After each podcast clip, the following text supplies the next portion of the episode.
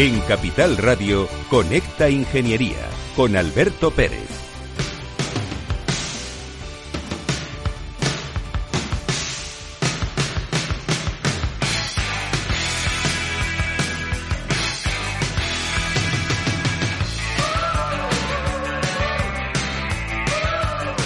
Buenos días, España. Buenos días, ciudadanos. Bienvenidos a Conecta Ingeniería, los reyes de la mañana de los miércoles. Creo que son ya tres semanas de guerra.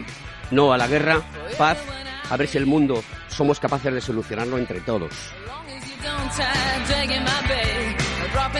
Pero lo más importante de todo es que estás aquí en Conecta Ingeniería y hoy vamos a hablar de un tema pues que me apasiona. Ya sabéis que los ingenieros tenemos ese carácter social y queremos apoyar todas esas iniciativas sociales que proporcionan a la gente pues tranquilidad, saber dónde acudir, ayudarles. Para eso vivimos y estamos en la Tierra. Este planeta azul, ese puntito azul en el universo. ¿Casualidades? Probablemente. ¿Habrá vida fuera? No lo sé, pero alguno de los que venga de fuera se va a llevar una sorpresa cuando aterrice en nuestro planeta llamado Tierra. Comenzamos Conecta Ingeniería.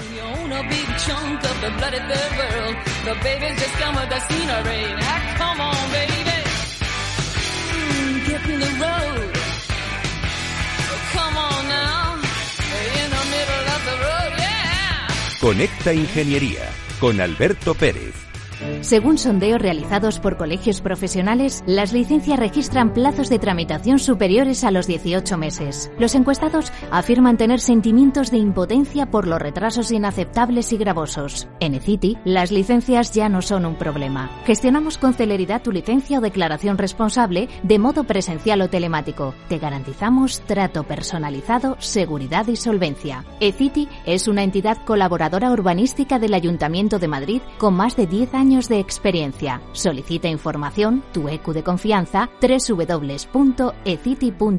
También puedes llamar al teléfono 914514499 o visitarnos. Estamos en la calle Jordán número 14 de Madrid. Acceso por el Colegio Oficial de Ingenieros Técnicos Industriales de Madrid.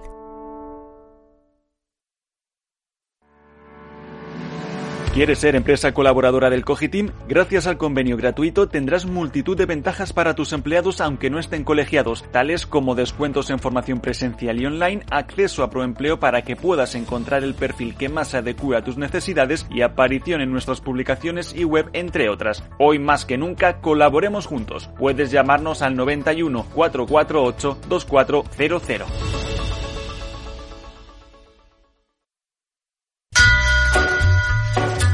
Escuchas Conecta Ingeniería con Alberto Pérez. Hoy hemos tenido dos bajas en el programa. Ni Rafa Cano ni Antonio Sousa van a estar en el programa.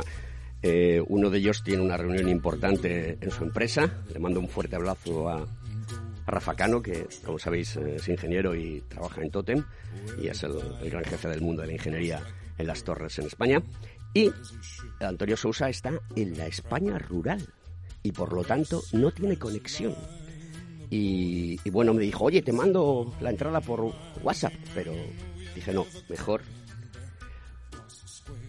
Me estaba diciendo Félix, nuestro querido amigo Félix el Duende, que tenemos que hablar del tema de la España vaciada. Lo vamos a hacer. Hoy esta tarde tengo una reunión precisamente sobre ese tema. Cómo llegar al mundo rural, que es muy importante. Porque sí que hay soluciones tecnológicas al respecto. Y eso es importante para la sociedad. Así que nada, chicos. Os voy a sorprender hoy, o creo que os voy a sorprender. Con esta ingeniería, crea que os va a sorprender. Adelante, Félix.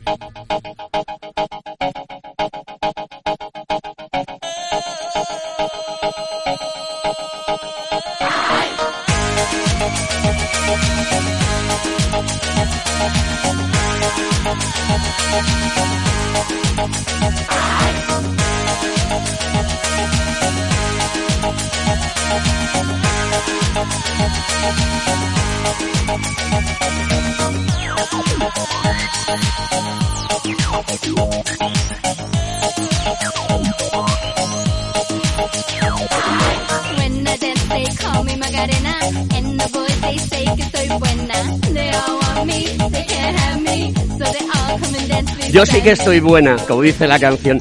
Esta canción es marca España. Eh, es la canción que está entre las 14 que más tiempo ha estado en las listas de éxitos en el mundo. Y ahí tenemos a los del Río, que son marca España, ¿no? Ahora que lo necesitamos más que nunca. Vamos a por ello. Y como somos marca España, traemos a gente española. Y de origen español. Buenos días, Aline, ¿cómo estás? Hola, buenos días. ¿A que esto no te lo esperaba? No. Llevo escasamente tres cuartos de horas con Aline y, y me ha sorprendido de una manera espectacular. Ella, su nombre completo es Aline Bravo Frasias. Es, de- eh, sus pa- su madre, su padre es de, de origen eh, granadino. Eso es. Naciste en Brasil, has estado en Estados Unidos viviendo, eh, de ilegal, como tú decías, y también, Secreto. y también, y también, eh, pues has acabado en España. Eres diseñadora gráfica, ¿no? Sí, soy diseñadora gráfica y diseñadora de experiencias, design thinking y todo eso. Y mm, ¿cómo es tu día a día en un trabajo de diseñador gráfico? ¿Qué haces? Cuéntame. Hombre, depende. Yo ahora estoy trabajando con Client Experiences, que es básicamente lo que hacemos son sesiones de trabajo colaborativa para poder llegar a pues, conclusiones ideales para soluciones que necesiten.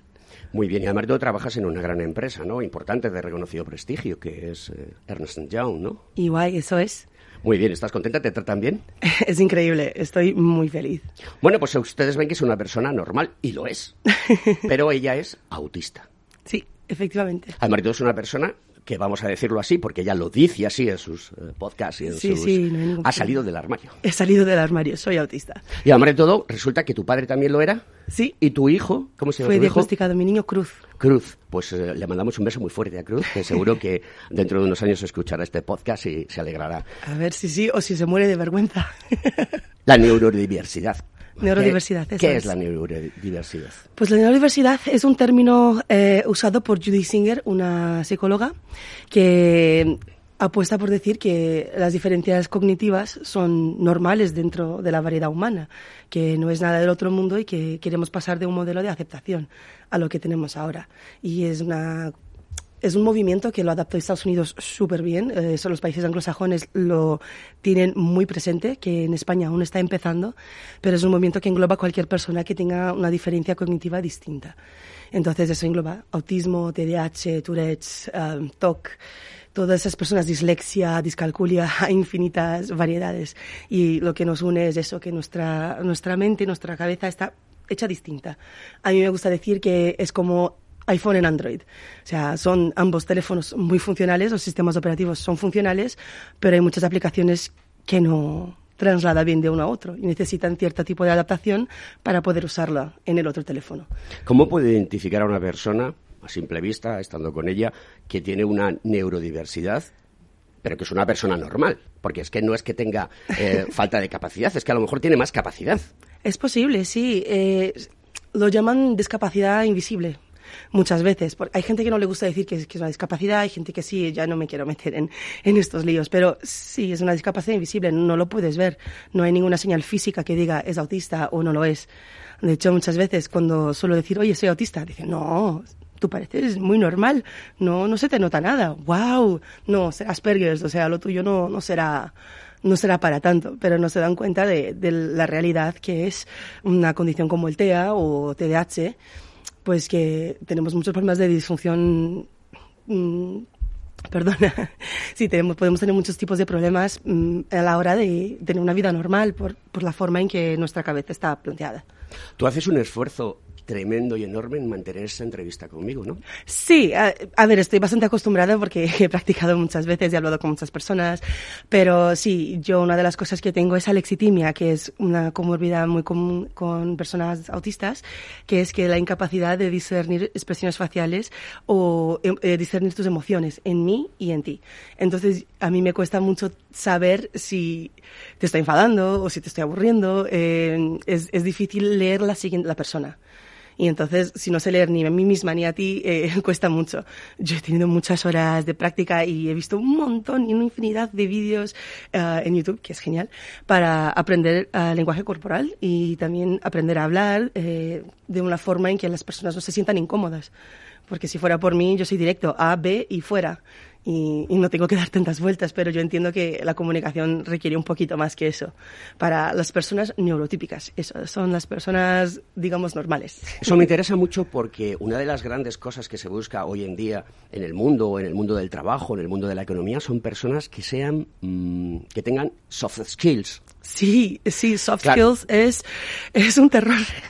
Son importantes, pero para alguien como yo eh, son súper difíciles de conseguir si no tienes esa aptitud natural. O sea, es como mucha gente con autismo les gusta decir que es vivo en un mundo en que no tengo el manual. Cuando todo el mundo tiene el manual de la vida, yo no, yo no, no lo tengo. Pero tú no crees que el mundo, manu- ese manual que, de la vida, es un mundo que ha estado dirigido durante muchos eh, siglos en la sociedad y que nos hace eh, estar en una situación de moral, de ética, marcada y diseñada por la cultura judeocristiana, pero que las cosas no son así.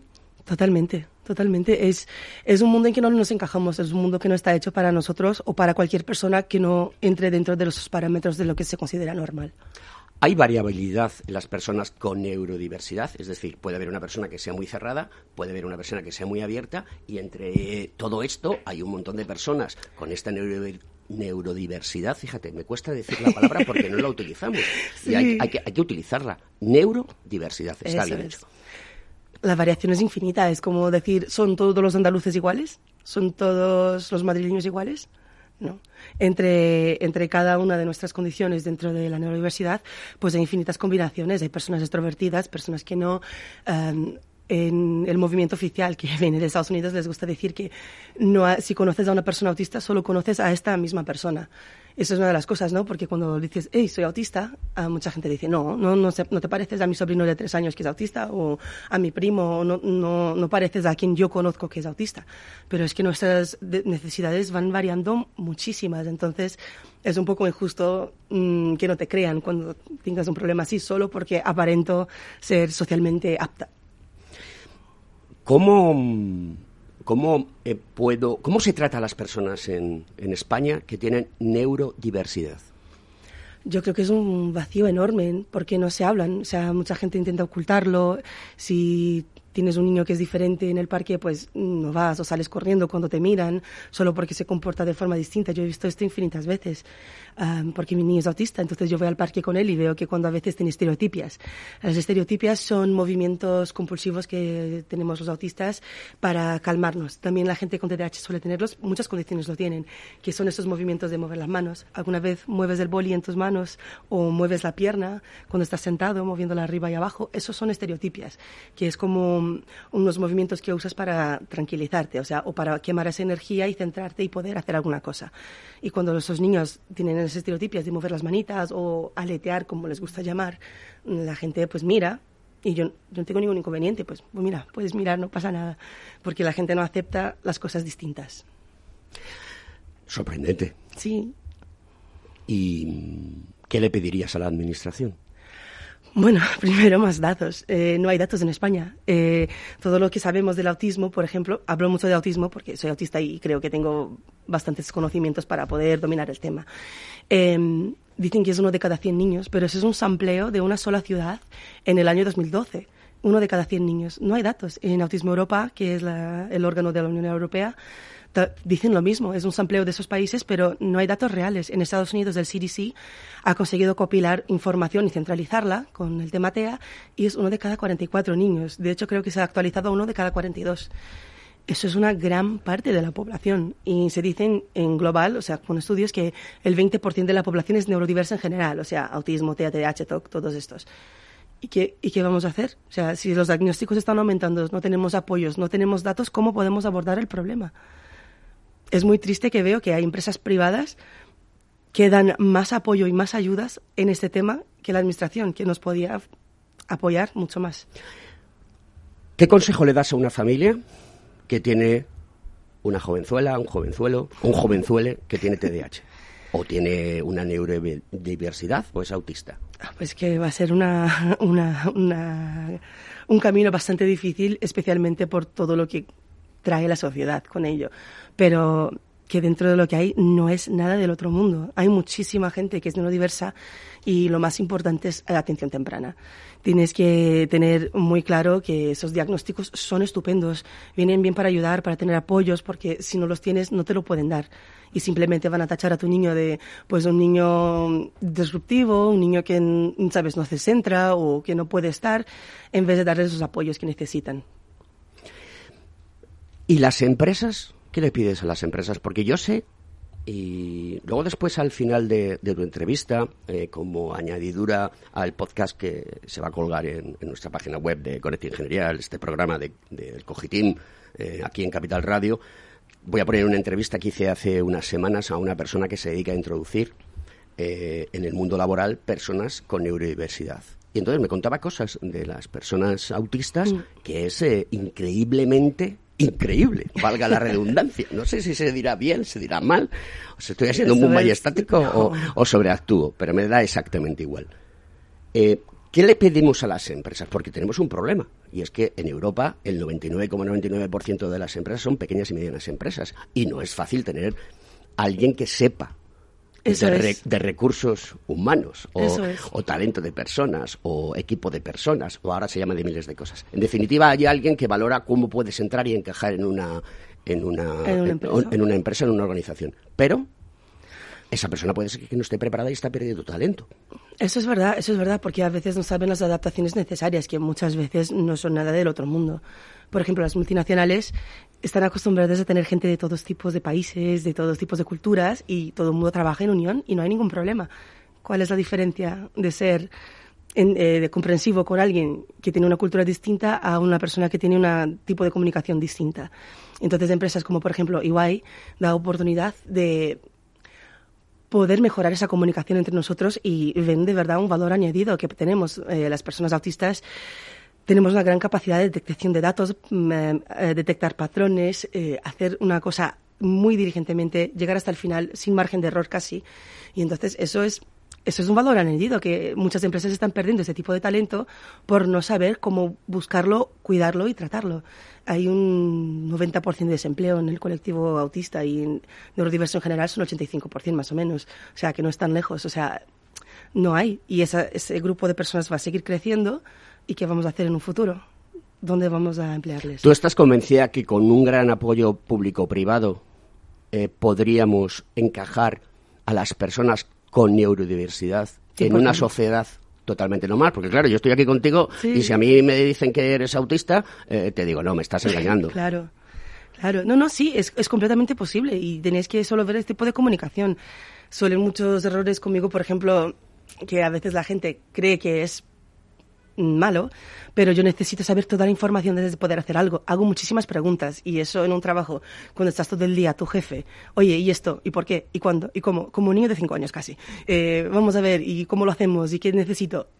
La gente pues piensa, esa persona no tiene autonomía, pero no es eso, es que yo necesito mucha más información para tener una base para poder cumplir mis metas. Y entonces, ¿sabes? Proveer las personas de información, tener las metas claras, eh, el, puesto claro, porque hoy en día vas a mirar las ofertas de trabajo y es eh, ingeniero informático, diseñador gráfico a la vez, que también hable 15 idiomas, con 20 años de experiencia, con menos de 30 años de edad. Y dices, bueno, hola, eh, tienes que definir muy bien qué quieres de mí, Em, de nosotros. La pandemia eh, a muchos de nosotros nos ha, hecho, nos ha hecho reflexionar, ¿no? Y entonces también nos ha hecho ver eh, multitud de reportajes, eh, series de televisión y demás. Entonces Sean, que es el protagonista de la, el médico autista de Ah, sí, Doctor Sean. Sean, a mí me ha hecho llorar. Yo lo reconozco, Sí. porque además de todo la serie creo que lo plasma de una manera muy real. Sí, es bastante real para muchas personas. Eh, yo no tengo ningún problema con ningún tipo de representación autista en público. Me parece genial que la haya. Incluso que Elon Musk salga diciendo que es autista, que me pareció estupendo que, que tengamos a alguien como él en nuestro colectivo. Pero también falta mucho, mucha representación que no es tan espectacular.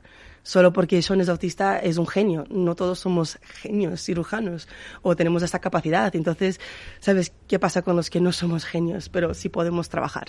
Sí, sí, aportar un montón de cosas Claro. en relación a lo Y que... mujeres. es- y mujeres. Hay eso, No hay mujeres. No hay mujeres. No hay mujeres autistas en, en público, en, en media. ah, Amazon ha sacado una serie ahora, se me ha ido el nombre, pero son de tres chicos autistas y una es una chica autista. Y los actores son autistas. Y me parece estupendo.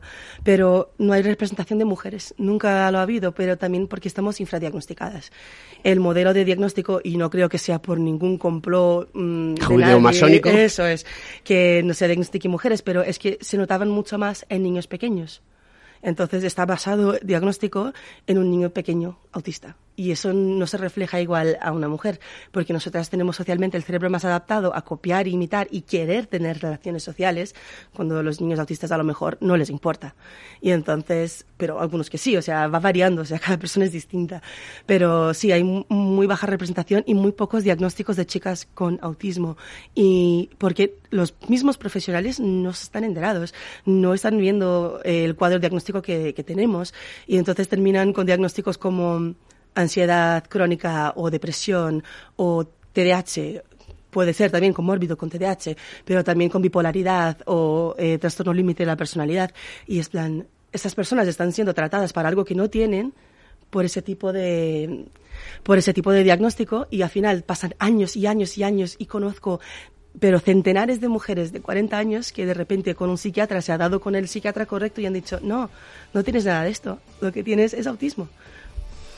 Oye, súper curioso, además de todo, Elon Max, eh, que es un genio, un visionario, llámalo lo que, lo que sea. Yo creo que, que, que Steve Jobs también tenía algo de esto, era, Se sospecha. se sospecha, ¿no? Era un tipo muy complejo y Sí. demás, muy inteligente. Pero Eh, si nos dais la oportunidad, podemos hacer cosas súper increíbles. Pero falta esa oportunidad. Aline, vamos a continuar en el programa porque lo que estás contando es maravilloso y a mí me Gracias. encanta. Y además de todo espero que estés disfrutando de la entrevista. Sí, eres estupendo. ¡Adelante!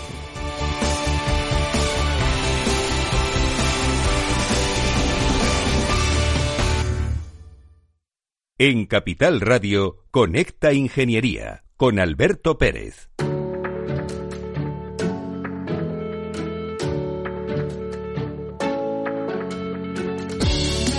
Buenos días, señor Font.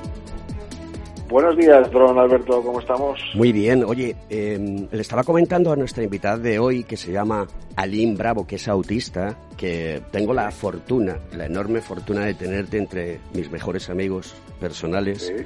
y con los que trabajamos y que tú eres el presidente de FAMA, la persona, eh, perdona, la, la Federación Madrileña de Personas con Discapacidad Física y Orgánica. Y ya sabes que a mí me gusta mucho el tema social. De hecho, soy voluntario de fama y, y tú te Correcto. aprovechas de mí, te aprovechas de mí, porque te aprovechas de mí para, para pedirme cosas. Como para- tiene que ser, como, como tiene que ser, como tiene que ser. Bueno, pues cuéntanos esa noticia que va relacionada con el metaverso. Bueno, hemos, eh, ya sabes que a nosotros nos gusta mucho la innovación, nos gusta mucho estar en todos y cada uno de los foros, incluso en los que poco o nada aparentemente tienen que ver con nosotros, es decir, eh, aquellos lugares y espacios donde se hablan de educación, se habla de empleo, se habla, en fin, de ocio, la cultura, el deporte, eh, pero no precisamente tiene que ser específicamente tratado para personas con discapacidad, porque nosotros, como he dicho muchas veces, conocemos nuestros problemas. Lo que hace falta es que eh, no tanto contar nuestros problemas, que al final se van a aburrir de nosotros, en el buen sentido de la palabra, pero sí que nos permitan contar nuestras capacidades, nuestras bondades y esas ganas de incluirnos en una sociedad de una manera normalizada. Y ahora, pues gracias a la colaboración que hemos mantenido con la Asociación Española Multisectorial de Microempresas, a través de una plataforma virtual e inmersiva, eh, pues vamos a tener un aula que se va a llamar Aula Fama Metaverso, donde a través de un avatar nos podremos reunir con la cantidad importante que hay de empresas, eh, bueno, pues en esta en esta plataforma. Nos encontramos con Empresvax de México, con Red Mundo Atlántico, con la Asociación Mujeres con Iniciativas, eh, con la Fundación Centro Tecnológico del Olivar, o en fin, una, una cantidad importante de empresas en las que podemos eh, interactuar con aulas de formación, con auditorios. Es, eh, bueno, pues lo que es el metaverso llevado a la realidad y a través de unos avatar que nos permitirán reunirnos con otras empresas, trasladar nuestro conocimiento, nuestra línea de colaboración, nuestra agencia de colocación, lo que sabemos hacer también, que es intentar incluir en la sociedad a las personas con, con discapacidad, ¿no? Y es algo, bueno, novedoso y que creo que puede ser parte del futuro o una parte importante eh, para acercarnos a empresas que están en otros países y que seguramente pues les guste saber cómo pueden eh, potenciar su responsabilidad social corporativa. Eh, Javier, eh, yo creo que Aline quiere preguntarte algo o hacer alguna reflexión. Pregúntale lo que tú consideres oportuno a Javier Font, que es el presidente de la Federación con Personas con Discapacidad. Porque todo lo que contáis vosotros tiene una traza común y es que estáis muy olvidados en muchos sitios, ¿no, Aline? Es verdad, o sea, ¿cómo, cómo planteas que podamos hacer conocer más nuestras capacidades? O sea, yo siempre estoy buscando la salida para poder hablar de ello. No quiero imponer nada a nadie, o sea, de ninguna manera que, que la gente tenga que aceptarme porque sí, porque oye, cada uno es como es, pero yo me, me, me gustaría mucho para los demás que, que sepan qué nos pasa, cómo podemos hacer que no- nos integren más, o sea, ¿qué, qué hacemos? Javier, vaya reto, ¿eh? Sí, bueno, pues eh, creo que es importante, bueno, en principio saludarte, encantado de que estés con mi querido amigo Alberto, que, es una gran persona y muy sensible a estos temas, y sobre todo, eh, pues es intentar dar información, porque yo creo que hay un- una parte importante del problema de la inclusión del colectivo de personas con discapacidad, entre los cuales yo me incluyo, aunque sea presidente de esta casa, pues también tengo mis problemas, como no puede ser de otra manera, por tener una discapacidad severa. Pero lo que intentamos es dar eh, y trasladar eh, información para quien nos recibe, para quienes eh, quieren saber de nosotros, pues sepan que somos personas normales y corrientes. Nada más que tenemos unas peculiaridades a las que ellos deben de conocer y adaptarse un poco también. Yo creo que es importante reflejar que el problema no somos nosotros, sino el entorno, que es el que se tiene que adaptar. De hecho, cuando cualquier persona que ahora mismo no es mayor lo sea en un futuro, pues se darán cuenta que al final el problema lo va a tener porque el contexto que tiene alrededor es el hostil, ¿no? Y por el contrario, lo que hay que hacer es ir cambiando esa manera de pensar, que es la principal barrera, a derruir y sobre todo también el resto de barreras que nos impiden esa normalización, porque al fin y al cabo somos todos personas con nuestras peculiaridades y que al final pues se trata de dar esa normalidad y esa adaptación del entorno, del contexto y de la situación que en cada momento surja, ¿no? Pero sobre todo muchísima, muchísima información. Querido Javier, eh, esta es la magia de la radio. Esta es la magia de Conecta Ingeniería, este programa del Cogitín aquí en Capital Radio, los reyes de la mañana de los miércoles. Esta es la magia de ser persona, de tener corazón, de apoyar a las personas que lo necesitan. Sabes que me vas a tener siempre ahí y yo sé que te tengo siempre ahí porque es que además de todo tu labor como la de Aline, o sea, no tiene precio y esto tiene un valor increíble.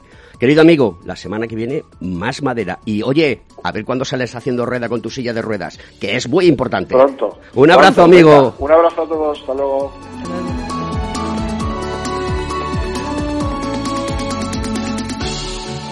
Estás escuchando Conecta Ingeniería.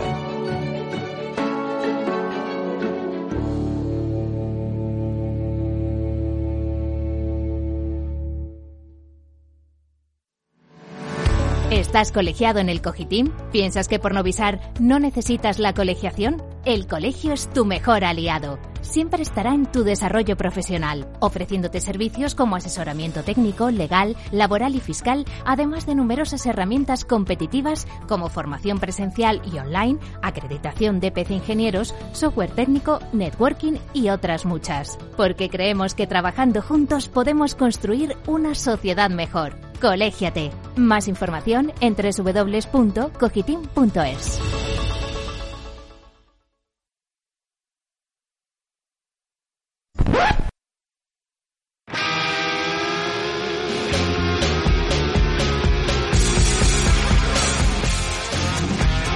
Escuchas Conecta Ingeniería con Alberto Pérez.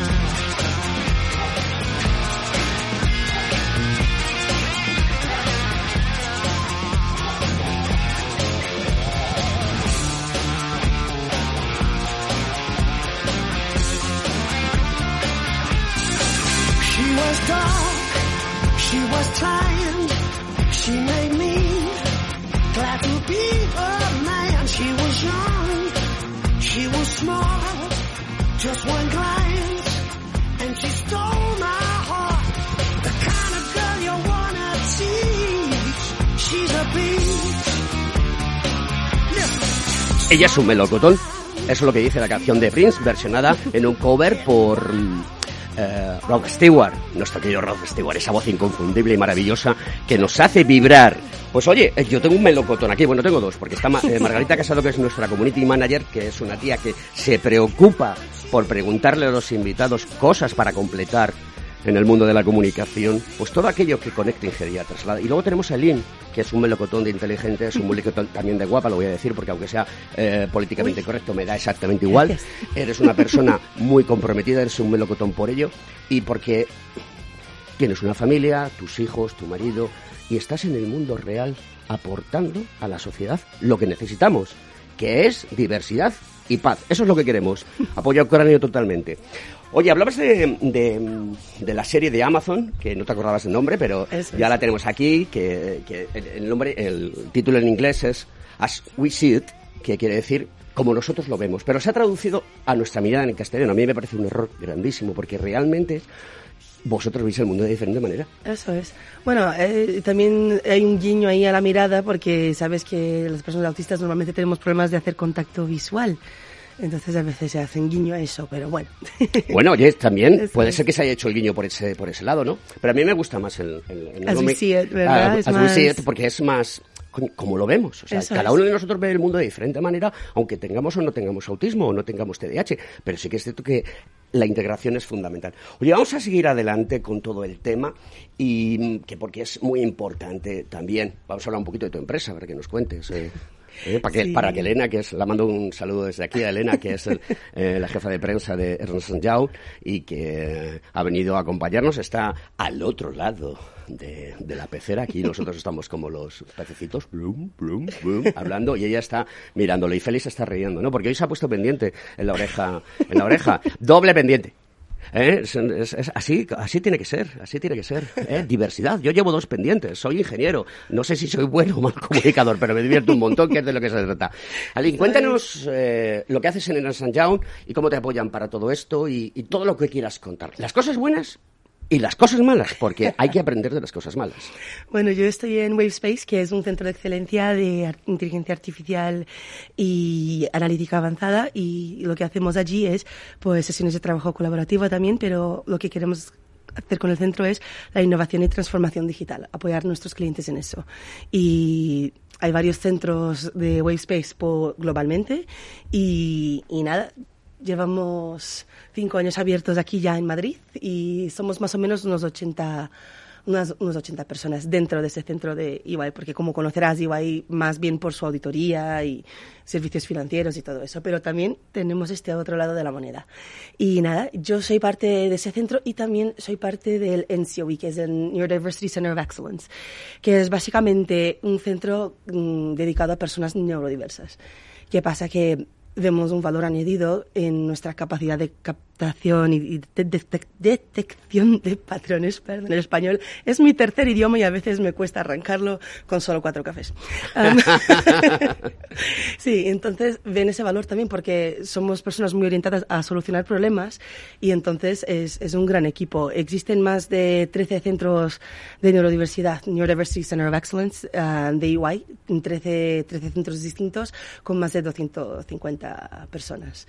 Y lo interesante es que llevan más de seis años trabajando con ellos. O sea, es, es increíble que puedan ver este valor y puedan darles esa oportunidad. O sea, y las entrevistas es una cosa muy inclusiva. Lo que nos suele pasar a los autistas es que somos raritos. A ver, yo soy muy rarita. Y las entrevistas son concursos de popularidad, pero cuando de verdad asesan nuestras capacidades y ven el valor que podemos traer, porque somos muy orientados a solucionar problemas. Y entonces, si consiguen ver y hacer esa entrevista en que, vale, a lo mejor yo hago algo raro o, o no he entendido tu pregunta o me has hecho una pregunta que no me parece relevante y, y te contesto un poco sí, simplemente sí, y esperas algo más de mí, eh, no, no, no ves lo que puedo hacer. Y entonces, que vean más allá y luego trabajando, que nos den todos los apoyos que yo necesite, que puedo hacer preguntas interminables. Mi equipo, Rosana, es increíble. Y ¿Quién es Antonio Rosana? Cuéntanos. Rosana es mi manager. Tu manager, Es tu jefa. increíble, sí. Le mandamos un beso desde aquí. Sí, hola, ¿Tú crees Rosana. que se lo merece? Sí, hombre. Rosana, te mandamos un beso. Estás invitada a venir al programa y contarnos todas esas cosas que estáis haciendo. Que Conecta Ingeniería. Conecta Ingeniería está aquí para eso, para que la gente cuente las cosas. Oye, has dicho, has dicho una cosa que me ha encantado. Dice, estamos para solucionar problemas. con que ya no los crees es una cosa muy importante. Yo tenía un jefe que era muy malo, que decía, a mí, Alberto, los problemas con solución. Si no tienes solución, no vengas. Los problemas con solución. Y es una cosa que aprendí. ¿De acuerdo? Bueno, en otras épocas, y no era mala persona, sigue siendo una buena persona, pero sí que eh, tenían un, un estilo de liderazgo que hoy en día no se lleva. Eh, ¿Tú te has dado cuenta de que eres un referente para las mujeres en este país? Ay, yo, yo, nah. Sí, hombre, eh, has colgado una cosa en TikTok, ¿no? Ah, O en, o en Twitch, no sé, no recuerdo en qué. TikTok. En TikTok. TikTok. Eso Es que es. yo muchas veces digo TikTok o TikTok. Es que soy muy mayor para el TikTok, entonces fue, fue un ¿Y cuán- accidente ¿Cuántas casi. visitas recibiste? Más de un millón, en total estoy casi por las dos millones de, de visitas. Eh, esta es la forma de llegar a, a la gente, porque es lo que lo necesita.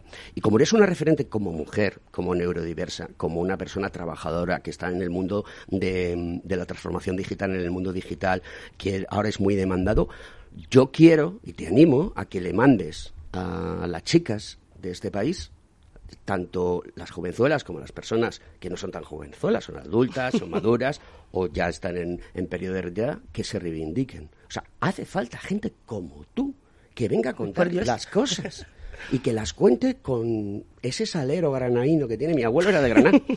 Mi abuelo era de Granada y mi abuela de Linares. O sea, ese salero granaíno que tienes, que lo aproveches.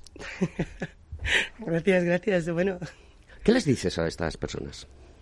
no sé, que, que siempre hay oportunidades y siempre hay gente dispuesta a ayudar y siempre vas a encontrar personas increíbles en vuestras vidas. Y yo he tenido muchísima suerte con mi empresa y con IBM también, que yo trabajaba en IBM antes, que dan oportunidades a, a todo tipo de personas. O sea, son realmente, eh, es algo increíble saber que puedes tener ese tipo de apoyo laboral porque te ayuda a integrarte también en tu vida personal. O sea, te puedes vivir de forma completa por, por ello. Entonces es posible y, y deberíamos todos pues intentar llegar ahí, no todas las empresas. Yo creo que sería súper importante que pudiésemos llegar a esa, ese equilibrio.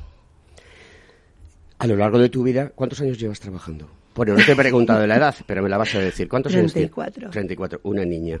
Em, Uy, pues me siento mayor. una niña, pero una niña, una mujer hecha y derecha. Esa es la, definición perfecta y que me encanta. ¿no? Yo tengo una hija, tengo una mujer y veo cómo luchan todos los días. Y eso hay que apoyarlo porque son necesarias. A ver para cuándo una presidenta eh, nacional, ¿de acuerdo? Del partido que sea, pero que sea una mujer presidente, que es lo que nos apetece a muchos de nosotros. Pero mm, lo que te estaba contando, eh, hay ese apoyo en cierto tipo de empresas es necesario más, la administración tiene que trabajar más estos Sí. temas, se tiene que preocupar más, el mundo médico tiene que crear esos colectivos para identificar claramente es. cómo podemos aprovechar a estas personas. Y la pregunta que te voy a hacer es, después de llevar, tienes 34 años, llevas trabajando Desde los 18. desde los 18 años, o sea, ya tienes una Bueno, dilatada- antes, pero no, Bueno, bueno, no, no cotizando. no cotizando. Bueno, pero llevas muchos años haciendo trabajo, estando en el mundo real, y seguro que has aprendido un montón de cosas. Es decir, ¿tú te reconoces en el pasado como un cambio a lo largo del tiempo y eres otra persona diferente en el futuro? ¿O ahora, en el presente, perdona? Sí, sí, 100%. Siempre hay una evolución en, en la que pasas, vas aprendiendo pues cómo son todos los temas políticos internos de todos los sitios y, lo que tienes que hacer y, y cómo estar, pero son normas que existen por algo, o sea, si la mayoría va por ahí es, es por algo, es un motivo que es lo más cómodo para todos. Y yo lo único que me gusta es que pueden exceder un poquito la mano hacia los dos otros extremos, que no estamos en esa línea central de típico, eh, para poder colaborar y ser, estar en sociedad tranquilamente como, como todos los demás, ¿sabes? Hay muy poca voz neurodiversa, o sea, la gente autista, la gente con TDAH no sale por ahí contando que lo tiene. Yo soy la única, eh, lo que digamos que sale por ahí, oye, no, hay más gente, ¿eh? pero somos muy pocas en que salimos, oye, mira, tengo autismo, vamos a hablar de ello, pero por el estigma social tan fuerte que hay y yo te lo prometo que en mi vida se me había ocurrido hablar de ser autista porque me daba pánico completo poder decirlo porque es otra cosa más en mi contra. O sea, ya que pasa, inmigrante, mujer, extranjera y encima autista. Vale, venga. Pero no quería decirlo, no tenía, tenía pánico absoluto. Y si de verdad no fueran por IBM y por Iguay, yo jamás sería capaz de decirlo en voz alta sin ese apoyo sabiendo que están detrás de mí, que me apoyan y que no voy a perder mi trabajo por ser distinta, rara ni nada. De hecho, mira, igual me contrató estando embarazada, o sea, me hicieron todo el proceso de entrevista sin ningún problema. No fue ni nada, o sea, ¿y qué pasa? Yo conozco gente que ha tenido muchísimos problemas, tengo amigas que no han podido seguir sus carreras ni evolucionar por tener un hijo. Eso es muy duro. En este programa, todo el mundo que pasa por mis manos se somete a la pregunta difícil Oh, del programa. ¿De acuerdo? Elena, no tiembles, que lo tengo todo controlado. Tú tranquila. Em, en las empresas ha- hay la obligación de tener un plan de igualdad. En los planes de igualdad se recoge el tener igualdad para la neurodiversidad. Yo no soy experta en el tema y no conozco todos los planes que puedan hacer las empresas, o sea, no puedo opinar de algo que yo no sé, pero yo creo que no, no lo conocen muy bien. O sea, es algo que está muy reciente en España. Si hablas de neurodiversidad, casi nadie sabe de qué va. ¿Pero tú crees que debería estar incluido? Hombre, obviamente. ¿O deberíamos de lanzar un plan de neurodiversidad? Sería muy interesante porque somos un colectivo enorme, o sea, como te he dicho, somos 20% de la población ya, o sea, en estudios ya nos lo 20%, dicen. ¿eh? Que- que no es una tontería. Es muy grande, o sea, ese colectivo es enorme y mucha gente termina o sin trabajos o sin la capacidad de poder de verdad aportar o trabajando en B, en cualquier cosa que encuentren, porque no, no se adaptan, ¿no? Entonces, y va creciendo ese número. O sea, ¿qué vamos a hacer ahora con 20% de la población en que la, mm, de media es un 80% de desempleo? ¿Qué hacemos ahí? O sea, ¿qué haces con, esta, con toda esa gente? Tú decías antes, porque Margarita, que es una, una chica muy inteligente eh, y un, un cielo de persona, eh, te preguntaba, oye, dime qué cosas os diferencian, en qué sois buenos. ¿no? Tú le hablabas a Margarita, esto es en el, en el off de, de récord en, en- en el intermedio del programa. Y es una pregunta muy inteligente la que ha hecho Margarita, y la voy a retomar con su permiso. Em, ¿Sois buenos en patrones, reconocimiento de patrones, en eh, picar código? Sí, um, hay, hay gente que es como un lenguaje natural suyo. Estructuración como un lenguaje natural suyo. No deja de ser un Literalmente habla lenguaje, un mejor código que, que lenguaje social. que lenguaje social, ¿no? Eh, ¿Tú en qué eres buena? Yo soy de detectar padrones, o sea, el vídeo no fue un accidente que llegó a los dos millones casi de visitas, pero porque yo estuve un mes mirando eh, los patrones de, de la red social de TikTok y de LinkedIn, que vale, que no es, no es una maravilla, es son 400.000 visitas en un post de LinkedIn, que es bastante para LinkedIn, pero yo voy detectando los patrones, voy mirando los horarios. 400.000 visitas. Es bastante, dice. Eso es soberbio, no es que sea bastante, es que es soberbio. Sí, o sea, es, es por mirar, es por ver. Yo he estudiado mucho el tema de la comunicación para poder hablar de neurodiversidad de una forma en que yo crea que no sea agresiva y que podamos entrar todo el mundo, porque siempre que voy hablando últimamente me doy cuenta que un enorme porcentaje de las personas me escriben diciendo, oye, am, sospecho de que puedo ser autista, o tengo un hijo autista, tengo un hijo TDAH, una hija, eh, soy, tengo primos. Todo el mundo tiene alguien en su vida. Si el 20% de la población tiene algo, sabemos que existen, pero ¿por qué no hablamos de ello? Entonces yo cuidé mucho la forma en de que iba a intentar sacar eso porque quiero dar valor, quiero abrir camino para quien no ha podido tener las oportunidades que yo he tenido por la suerte que yo he tenido de entrar en, sitios como Iguay. Em, eh, cada vez que hablo contigo me sorprendo más. Se nos está calmando el programa. Nos quedan nueve minutos. A 59 pasamos a, a otra feria con nuestros amigos de Capital Radio. Eh, mi gente, esto, es que a mí me mola mucho la radio. Eh, Yo lo vivo. Yo ojalá pudiese vivir de esto, pero tengo, tengo que vivir de mi trabajo como ingeniero. Em, ¿Tú crees que en el mundo de, de la neurodiversidad puede haber un calado muy grande para personas que quieran estudiar ingeniería? Porque el tema de los patrones, Es- normas, procedimientos... Nos llama. Cuéntame, Sí. cuéntame, cuéntame cosas. El problema esas. que hay, a ver, sí, podremos estudiar, mira, si no dan oportunidad, mira gente como Elon Musk. O Satoshi, no sé decir su apellido, pero el diseño Pokémon es autista, abiertamente. Y no hay ningún problema. Estas personas pues han tenido la oportunidad o los medios de poder llegar a algún lugar. Pero sin medios y adaptación nos quedamos perdidos más que nada por todo el tema social, la cara social de, de una actividad que hay. Si la gente entiende que dicen, oye, haz esto ahí, y tú lo entiendes, genial, pero yo no, me tienes que explicar el por qué, cuándo, cómo, eh, de qué forma, a qué hora, eh, necesito saber, porque si no, mm, me parece imposible llegar a esta meta que quieres. Entonces, si no hay apoyos, aquí parece en España que el autismo termina cuando tienes 18 años, o sea, llega a los 18 y ya estás curado. Porque no- no- sí, claro, ya estoy, soy normal ahora, gracias. No, eh, no hay apoyos, o sea, estos, estas personas no pueden llegar a la universidad. Pero más que nada porque las clases no se van a adaptar. O sea, una, una de las adaptaciones que necesitamos es eso. Comunicación muy clara, instrucciones muy claras. Y también un poco de mm, margen, porque tenemos problemas sensoriales también. La luz nos puede molestar un montón, el ruido nos podemos distraer si no conseguimos mantener nuestra rutina. ¿Qué, qué cosas te molestan Nos descoloca. Oh, la luz. La este, luz. Mm. este tiempo es ideal para mí porque no hay sol brillando fuerte. Yo soy gafas de sol todo el día, incluso a veces dentro, pero porque me distrae y es, es como un físico, me duele. Me duele la luz fuerte. El sonido de repente muy alto, pues por ahí viene también, me, me distrae un montón. Si estoy hablando con alguien, tengo una pantalla delante, no puedo dejar de mirarla o fijar porque estoy mirando los patrones y viendo el anuncio, el banner blindness que puede tener ahí en la página justo que está ahí. Pues básicamente yo voy mirando cosas y voy detectando. Y entonces a veces O sea, es que a la vez que estás hablando conmigo, estás haciendo una observación total de esto. Sí. Y si luego después te hago un examen y te digo, oye, ¿qué había en el estudio? Me lo vas a contar todo. Sí. Mm, Sí, es, y no puedo bloquearlo. Eso es uno de los problemas, es que las actividades sensoriales... O sea, no te puedes desconectar. No me puedo desconectar de ello. Tienes que estar Estoy- conectada todo el día. Sí, y bloque- intentando bloquearlo o centrar muy fuerte en, en no distraerme en ver lo que están haciendo los demás o lo que está pasando.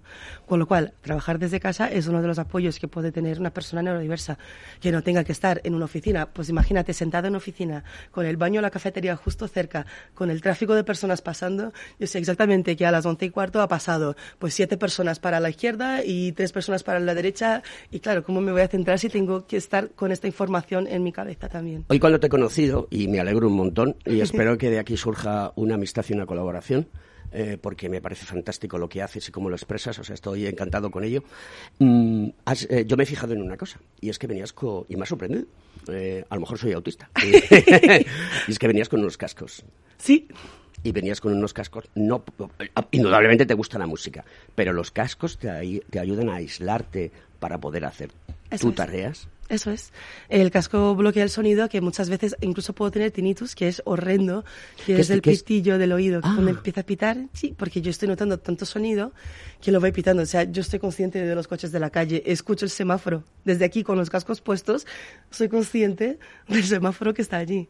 Eh, los ruidos que puedan estar. Entonces se va descolocando, porque si el ruido no lo comprendo y no, no le encajo en un patrón, pues me- ya, ya me he perdido. O sea, son cosas que no solo, no, solo, no dices a nadie, ¿a quién cuenta de estos rollos, no?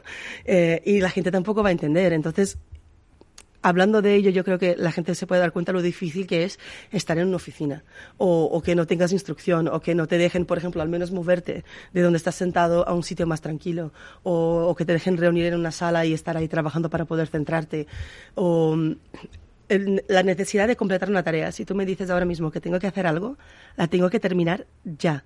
Es que no puedo a veces ni comer ni dormir porque tengo esa tarea y la voy a terminar ya. Y la interrupción me descoloca un montón porque ya en mi cabeza he hecho el patrón de lo ¿Y que voy a hacer. y te frustras si no terminas la tarea? Sí, totalmente. Yo tengo que completar esa cosa. O sea, es mi misión en la vida, es mi único foco y boom. Eso es una cosa también que tienen mucho los TDAH, es ese hiperfoco. Cuando llega algo que les interesa, eh, boom, a ello, directamente. Porque luego dicen, ay, pues el niño ve la película sentado tres horas, pero luego en clase no se puede sentar. Claro, a la película le interesa. En la clase a lo mejor no. Entonces es eso, cuando, cuando tenemos una meta, cuando tenemos algo, no terminamos. O sea, ¿qué, qué mejor empleado puedes tener que uno que no para ni para comer para terminar la tarea? Y sí, es eso me contaban. eso Lo, va- es lo vamos a escuchar eh, en el agregado al podcast de hoy, que lo tengo grabado. Tengo que mandárselo a Félix eh, antes de que lo cuelgue, eh, donde se hablaba precisamente de esto. Es decir, no se levanta ni al servicio. Claro, es que es la misión terminar el trabajo. Y entonces, si no me dices que, oye, puedes parar, a veces eso me pasaba cuando empecé a trabajar. Yo no, no, no sabía eh, si podía parar o no. Como en el colegio, a veces tienes que pedir para ir al baño. Pues yo me sentaba y ocho horas sentada sin moverme terminando todas mis tareas. Y con el tiempo he ido aprendiendo, he ido entendiendo cosas, pero claro, por explicación. O sea, yo creo que me he podido desarrollar socialmente también por ser extranjera. Porque todos los fallos... Hombre, has tenido una vivencia en Brasil, que no es, Claro. es una- un país espectacular, con mucha diversidad. Eh, has estado en Estados Unidos exactamente Sí. igual y has venido a Madrid y a España, que es un país muy acogedor y muy cariñoso. Y Madrid es estupendo. Pero por eso, por ser extranjera, llegar y no saber las normas sociales, me las han enseñado. No he tenido que estar sentada mirando los patrones las personas, a ver cómo se saludan o, o qué es lo adecuado decir o no. Entonces, cuando cometí algún error social era, ah, eres extranjera, no pasa nada, mira, te cuento, aquí en España dos besos, no tres, o se da la mano, en esa situación se puede hacer eso o no. Y entonces eso me ayuda un montón. Sigue, Aline, que es que tengo que hacerle, tengo que darle instrucciones a, a Félix, le estoy diciendo que vaya metiendo la música de me fondo. voy distrayendo. Claro, yo miro encima- todo, yo digo, "Ey, ¿qué ha pasado? Peligro, me voy corriendo. Eso es lo, lo que hay. Oye, vamos a poner una, una canción que a mí me gusta mucho, que es Malos tiempos para la lírica, que vivimos unos malos tiempos ahora de, de golpes bajos. Eh, me apasiona, es una música genial. Oye, ha sido un placer tenerte en el programa. Gracias. Me ha parecido espectacular lo que nos has contado y, y creo que la protagonista has sido tú. o- Uy, por Dios. hasta arriba. Y cuando te decía, oye, eres un referente para muchas personas, pero no solamente para personas con autismo, sino personas que pueden ver en una mujer como tú, hecha y derecha, que se pueden conseguir en la vida las cosas que uno se propone. Y las mujeres y las niñas de este país tienen que aprender y las tenemos que ayudar a que lo aprendan porque se lo tenemos que transmitir y comunicarlo e informarles. Tú puedes. Sí, sí, 100%, todos podemos y, y no hay, ¿sabes? Y si hay algo en el camino, hay que quitárselo y abrir camino a, la- a las personas que necesiten y más que nada es dar oportunidad. O sea, es lo mínimo, si das la oportunidad, la gente llega a donde sea, o sea, a lo más alto. Señoras y señores, esto es Conecta Ingeniería y aquí damos oportunidad a que todo el mundo que quiera venga a contarnos las maravillas de lo que hace. Queridos amigos, la semana que viene, programa número 100. 100 programas en antena. Estoy nervioso. Nervioso, muchas gracias. ¿eh? No te creas que es fácil conseguir esto. Esto ahí, No, pum, no, pum, es pum, todo un pum. reto. Nos vamos con la música a otra parte. ¡Feliz día, amigos! Gracias.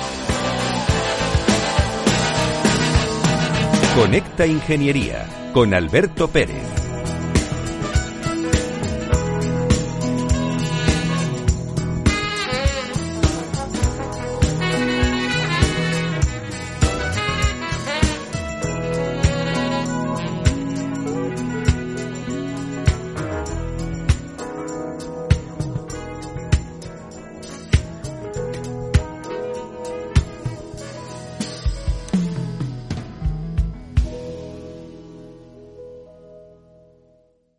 Queridos amigos de Conecta Ingeniería, aquí tengo delante de mí una, una mujer eh, morena, con los ojos negros, y que realmente está también sobradamente preparada, y como hemos visto anteriormente, con otras mujeres que han pasado por nuestro programa, y que quiero que se presente ella, porque hace una labor muy, muy interesante. Y entonces, en esta jornada de ingeniería, discapacidad e inclusión, que hace la Real Academia de Ingeniería, que hace Mujer Ingeniería, con Sara Gómez a, la cabeza, que, que hace la Fundación 11, que también hace IDOM, que es una gran ingeniería en España, pues quiero que se presente y que nos cuente de lo que ha hablado, porque eh, les va a sorprender. Muchas, muchas gracias. Pues soy Diana Borges, soy psicóloga de formación, apasionada de la tecnología. Y esta pasión por la tecnología y además mi especialización en la parte clínica, que es el autismo, me llevaron a encontrar una consultora informática que se llama Specialisterne. Specialisterne llega a España hace 7, 8 años. Y alguien me dice, oye, que hay unos, eh, hay unos daneses que trabajan con autismo y tecnología que quieren montar algo en España. Que si tú quieres ir a verles, ¿vale? Voy a verles. Y lo que me muestran es una visión muy, muy distinta de lo que es el autismo, enfocada hacia cómo la tecnología nos permite desarrollar puestos en los que las personas con autismo encajan perfectamente. Y dije, hombre, esto encaja en las dos cosas que me gustan. Y entonces Especialisterne llega a España, primero a Barcelona, luego a Madrid, y lo que plantea es, ¿qué pasa si eh, pensamos en las personas con autismo como eh, personas que tienen un sistema operativo particular? Imaginaros que las personas con autismo eh, tienen el sistema operativo de Mac y el resto somos Windows. Y nos podemos comunicar, claro, somos compatibles, claro, pero somos ligeramente diferentes. Y ese ligeramente diferentes encaja muy bien en la tecnología. Entonces nos ha permitido que una persona con autismo, eh, con todas las dificultades que tienen para encontrar encaje laboral, porque el 80% de las personas con autismo en el mundo están desempleadas, encuentre un rol en el que sus capacidades, como la atención al detalle, como su capacidad de concentración, como esa pasión por los detalles, están bien valorados. Y nos encontramos un perfil que son los mejores testers del mundo, porque son capaces de no solo encontrar los errores, sino de ser súper sistemáticos y súper tenaces en su tarea. Con lo cual, por un lado, damos oportunidades laborales y la gente nos dice, qué buenos sois que dais oportunidades laborales. Y yo siempre digo, qué buenos y qué inteligentes somos, porque lo que estamos haciendo es poner en valor las competencias de personas que de otra manera tienen muchas más dificultades para encontrar un empleo. Y eso solo es posible porque la tecnología pone en valor esas capacidades. Así que creo que es un, un encaje perfecto entre la tecnología y el autismo. ¿Tienes algún ejemplo que la gente lo pueda visualizar mentalmente? Que nos puedas contar de, de qué hacen esas personas y cómo la tecnología les ayuda. A ver, en cuanto a ayuda de tecnología, tenemos toda la parte de, de lo que son los comunicadores que permiten a través de un iPad que una persona no verbal se pueda comunicar. Ahí ellos son usuarios de la tecnología, pero resulta que pueden desarrollarla también. Entonces, ejemplos que nos han encantado. Hace algunos años estuvimos haciendo un acuerdo de colaboración con Sony para probar videojuegos. Eh, primero, los probaron mucho más rápido que el resto. Y segundo, en los informes el nivel de detalle era tal como este.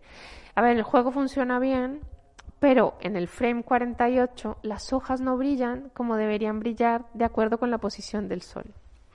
No es un error grave porque permite que el juego funcione, pero no se acerca a la realidad. Y eso te lo dice alguien que lleva 36 horas probando un juego, no 36 horas seguidas, por favor, no vais a pensar que no descansan, claro que descansan. Pero que seguramente cualquier otro perfil, cuando ya lleva cuatro días viendo el mismo juego, con el mismo frame, con el mismo... No se fijan porque las hojas de los árboles son diferentes. Sin embargo, los nuestros sí. Otro ejemplo, son capaces eh, de un nivel de detalle que les permite, por ejemplo, eh, analizar. Uno de nuestros clientes hace, eh, analizamos servidores. Entonces, todas las mañanas hay que conectarse a una serie de servidores y ver que todo esté bien. En general, todo estaba bien. Sin embargo, nuestro consultor se da cuenta que hay un archivo que está perdiendo peso, muy poquito, cada día lo comunica y dice, oye, mira, esto no es grave, pero me he dado cuenta que este archivo, cada vez que, lo, que hago backup, pesa un poquito menos. Muy poco, pero un poco menos. Y cuando se lo presenta a su manager, que ya le conoce, dice, aquí hay algo. Y cuando lo miran, efectivamente había un error en el backup que hacía que ese archivo no se descargara completamente. Y era un detalle, era una variación de un número en una pantalla llena de números. También les permite eh, alimentar sistemas de inteligencia artificial, que es algo que nos encanta hacer. Porque la gente dice, va, la inteligencia artificial, claro, pero la inteligencia artificial se alimenta para que ese, ese algoritmo pueda aprender, pero quien le enseña es un humano. En Dinamarca trabajamos para una empresa que se dedica a hacer software de alimentación y la tarea consistía en ver 100.000 imágenes de huevos, de huevos de gallina de una granja, en, broma le decimos la tarea de los huevos, porque literalmente era ver huevos. Y el software lo que tenía que hacer era, em, pasaba una bandeja de huevos, el software tomaba una foto y tenía que decidir esos huevos, si estaban para la venta o no, si tenían grietas y demás. Entonces, para alimentarlo, esta persona estuvo durante 18 meses analizando las particularidades de las cáscaras de los huevos.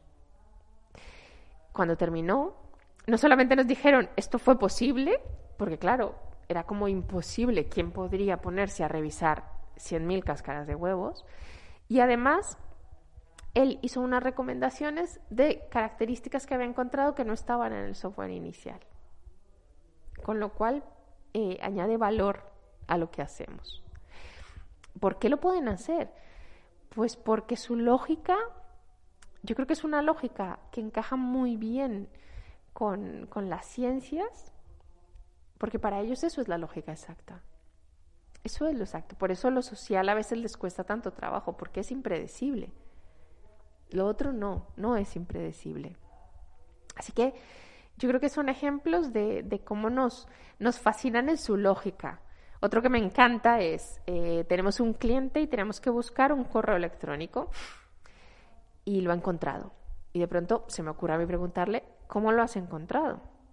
Me dice, bueno, pues porque esta persona eh, estudió en un sitio que es compañera de alguien que está en Calabazas, en California, y he encontrado la lista de bodas de esa amiga en la cual estaba el listado de correos. Le digo, pero ¿cómo? O sea, ¿cómo has llegado a Calabazas a una lista de bodas de una compañera del colegio de... Me dice, ah, pero tú no lo ves así. Le digo, no, hombre, a mí me hubiera costado un poco más encontrarlo. Ah, no, a mí me ha saltado inmediatamente. Claro, súper lógico. Entonces, esa lógica es la que les permite participar. Y no solo en, no solo en temas de desarrollo, de testing, también en temas como eh, digitalizar facturas. Digitalizar facturas de la manera específica como se digitalizan las facturas, con un nivel de perfección altísimo, pero estamos hablando de alguien que digitalizaba 2.000 facturas al día. Y te escribió un reporte súper emocionado diciéndote, 2004, he superado mi récord. Día siguiente, 2008, vamos avanzando. Y yo iba y le decía, pero ¿cómo te vuelves loco? O sea, ocho horas al día tú digitalizas facturas.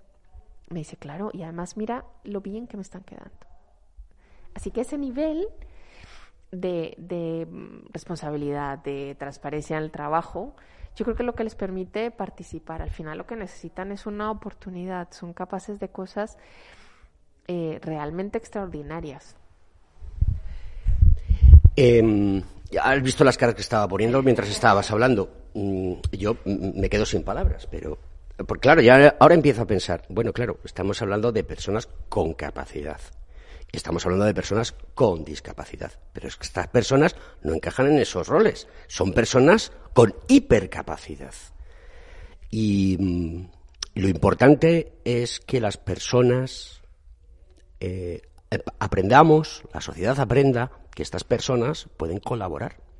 Y ha hecho una cosa que, que- que- que me parece muy, muy lógica. ¿Eh? Los ingenieros somos así, lógicos. No sé si los ingenieros seremos algo de, tendremos algo de Asperger o, o de, o, de, o de autismo. Pero ha dicho una cosa eh, que es fundamental, ¿no? Dice, oye, mira, las habilidades sociales de esta persona le cuesta mucho encontrarlas, ¿no? Pero sin embargo has dicho que ellos tienen unas hard skills muy buenas, ¿ok? Pero, pero también tienen la habilidad social de ponerse un reto y de superarlo. Que, también está relacionado, o sea, que no, no tienen tan pocas habilidades sociales. A lo mejor, claro, si lo metes en un entorno donde es una fiesta y demás, pues la persona eh, se ve descolocada, ¿no? Pero, eh, eh, o sea, estoy fascinado con ello. Yo creo que estas personas que estás contando podrían aportar muchísimo a muchos procesos productivos que ahora mismo eh, con la tecnología se pueden ver minimizados. ¿no? Tú estabas hablando de, de las imágenes de, de- de los huevos y demás, ¿no? Que, la inteligencia artificial hace muchas cosas, la visión artificial hace muchas cosas, pero estoy pensando en, en cuando se toman imágenes de las placas solares con drones y donde hay un montón de defectos. O sea, esta gente puede llegar a detectar exactamente cuál es el defecto. Hay normas que clasifican ese tipo de defectos y dicen, mira, esta es importante, esta no, esta tienes que revisar y tal, no. Esta gente va a decir, no, con pelos y señales, las coordenadas exactas y demás. Es maravilloso. Las, ¿Qué le dirías a las personas, a las familias que tienen hijos en esta situación? Que una de las cosas que me ha sorprendido mucho en, la- en la- en las ponencias de hoy es que mm, pues la, la información es muy importante y la gente mm, le cuesta encontrar esa información. Quizás porque debamos de comunicar más y poner más en valor todo esto y que la gente lo conozca. ¿Eh? Ya lo decía antes en otra entrevista y lo vuelvo a repetir y lo repetiré.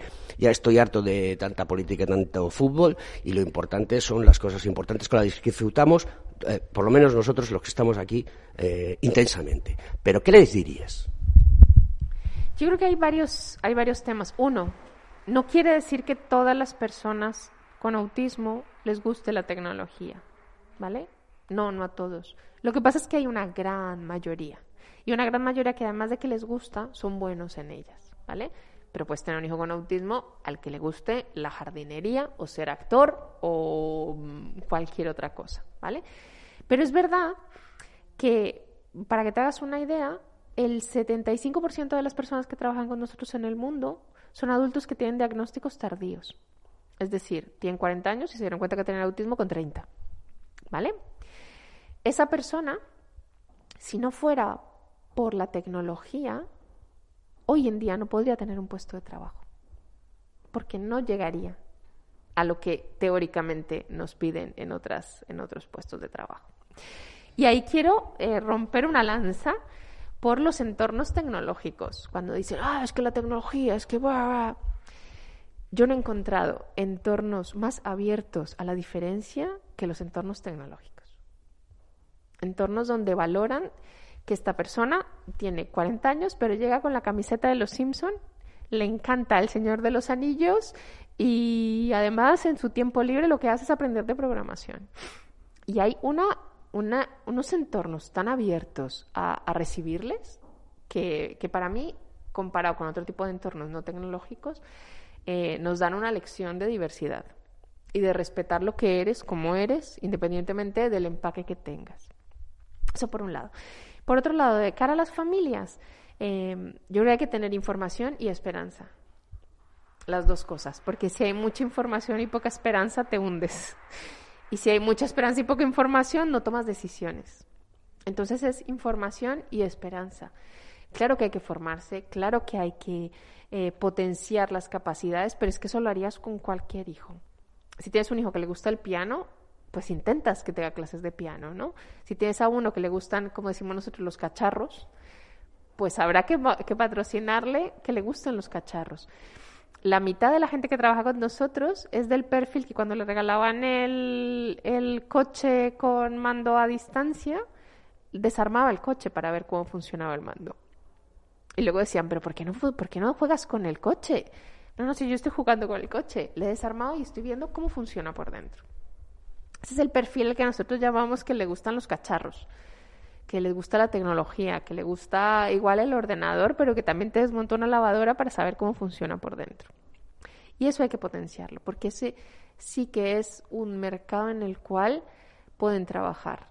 Las estadísticas de la cantidad de trabajos tecnológicos que se van a crear y la cantidad de gente formada para ellos eh, son impresionantes. Es decir, vamos a llegar a un punto en que va a haber tal cantidad de trabajos tecnológicos y no va a haber suficiente gente formada para hacerlo. Así que aquí es un poco tirón de orejas a las empresas y es abrir la puerta a la diversidad. No todo es un currículum, no todo es una entrevista. Pues no puedo estar más plenamente de acuerdo contigo. Y te lo dice un ingeniero, no sé si periodista, pero bueno, aprendí de periodista que, le tocó en una fase de su vida eh, ser eh, director de recursos humanos de una empresa Tuve que contratar gente, despedir gente y también ver muchos currículums y hacer una entrevista. Y llevas toda la razón. No todo es eso. Hay que romper con los estereotipos.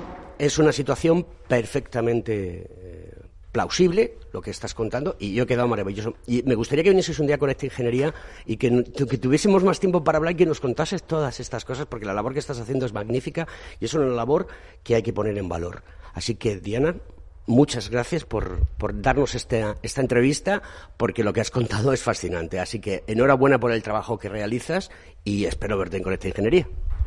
Encantados, encantados además de aceptar la invitación y ahí le incluimos a dos o tres personas de nuestro equipo para que os cuenten su propia experiencia de, cómo diseñan y hacen tecnología y obviamente la invitación es a que entréis en Especialisterne y veáis un poco más de lo que hacemos en, en los 22 países en los que estamos. Así que mil gracias y aceptada la invitación. Pues muchísimas gracias y enhorabuena.